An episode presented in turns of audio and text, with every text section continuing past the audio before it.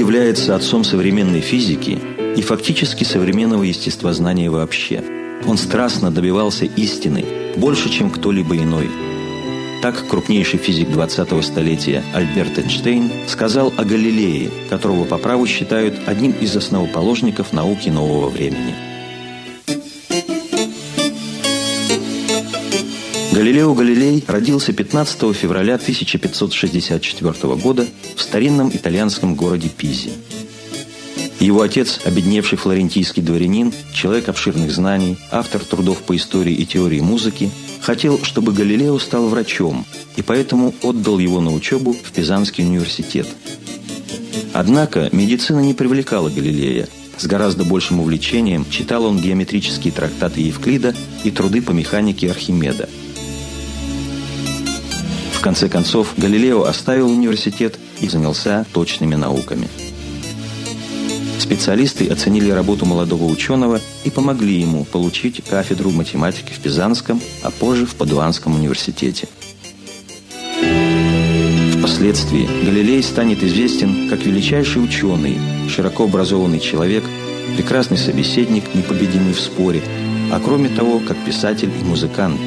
Он превосходно играл на струнных инструментах и клавикордах, с успехом занимался рисованием и живописью, писал сонеты.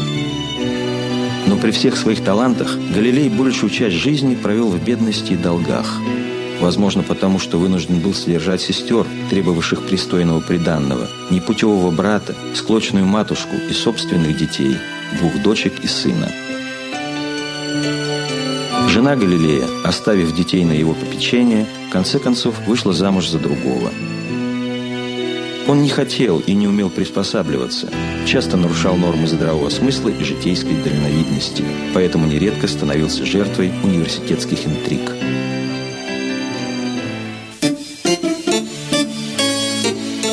Главная достопримечательность Пизы, родного города Галилео, знаменитая падающая башня. Она известна не только своим наклонным положением, но и тем, что Галилей проводил здесь физические опыты, бросая с ее вершины шары разного веса. Согласно теориям Аристотеля, крупнейшего научного авторитета древности, тяжелые тела должны падать быстрее легких. Опыты же показывали, что они достигают подножия башни практически одновременно. Открытые Галилеем законы падения тел противоречили взглядам Аристотеля, которые были одобрены церковью и в течение двух тысячелетий не вызывали сомнений. Очень важно, что в научном споре Галилей использовал новый вид аргументации – эксперимент – с тех пор то или иное положение в науке считается доказанным не тогда, когда с ним согласны авторитеты, будь то Аристотель или отцы церкви, а только в случае, если оно подтверждается результатами опыта или научного эксперимента. Услышав об изобретении зрительной трубы, Галилей усовершенствовал ее, изготовив в 1609 году подобие нынешнего телескопа с увеличением более чем в 30 раз. Он был первым, кто направил зрительную трубу в небо в научных целях, значительно расширил тем самым горизонты познания. В первые же месяцы наблюдений он открыл горы на Луне, четыре спутника Юпитера, обнаружил, что огромная белая полоса на небе, Млечный Путь, состоит из множества отдельных звезд. Астрономические открытия Галилея произвели на всех громадные впечатления – они доказывали, что Земля является не центром Вселенной, а таким же небесным телом, как и остальные планеты. Немного позже Галилей обнаружил пятна на Солнце, по перемещению которых сделал вывод, что светило вращается вокруг своей оси. Открыл фазы Венеры, которая имела вид то узкого серпа, то половины кружка, то почти полного диска. Эти открытия свидетельствовали в пользу представлений Коперника о вращении планет вокруг Солнца.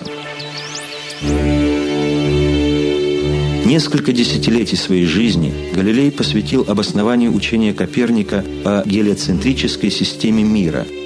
Результатом этой работы стал обобщающий труд «Диалог о двух главнейших системах мира», изданный в 1632 году.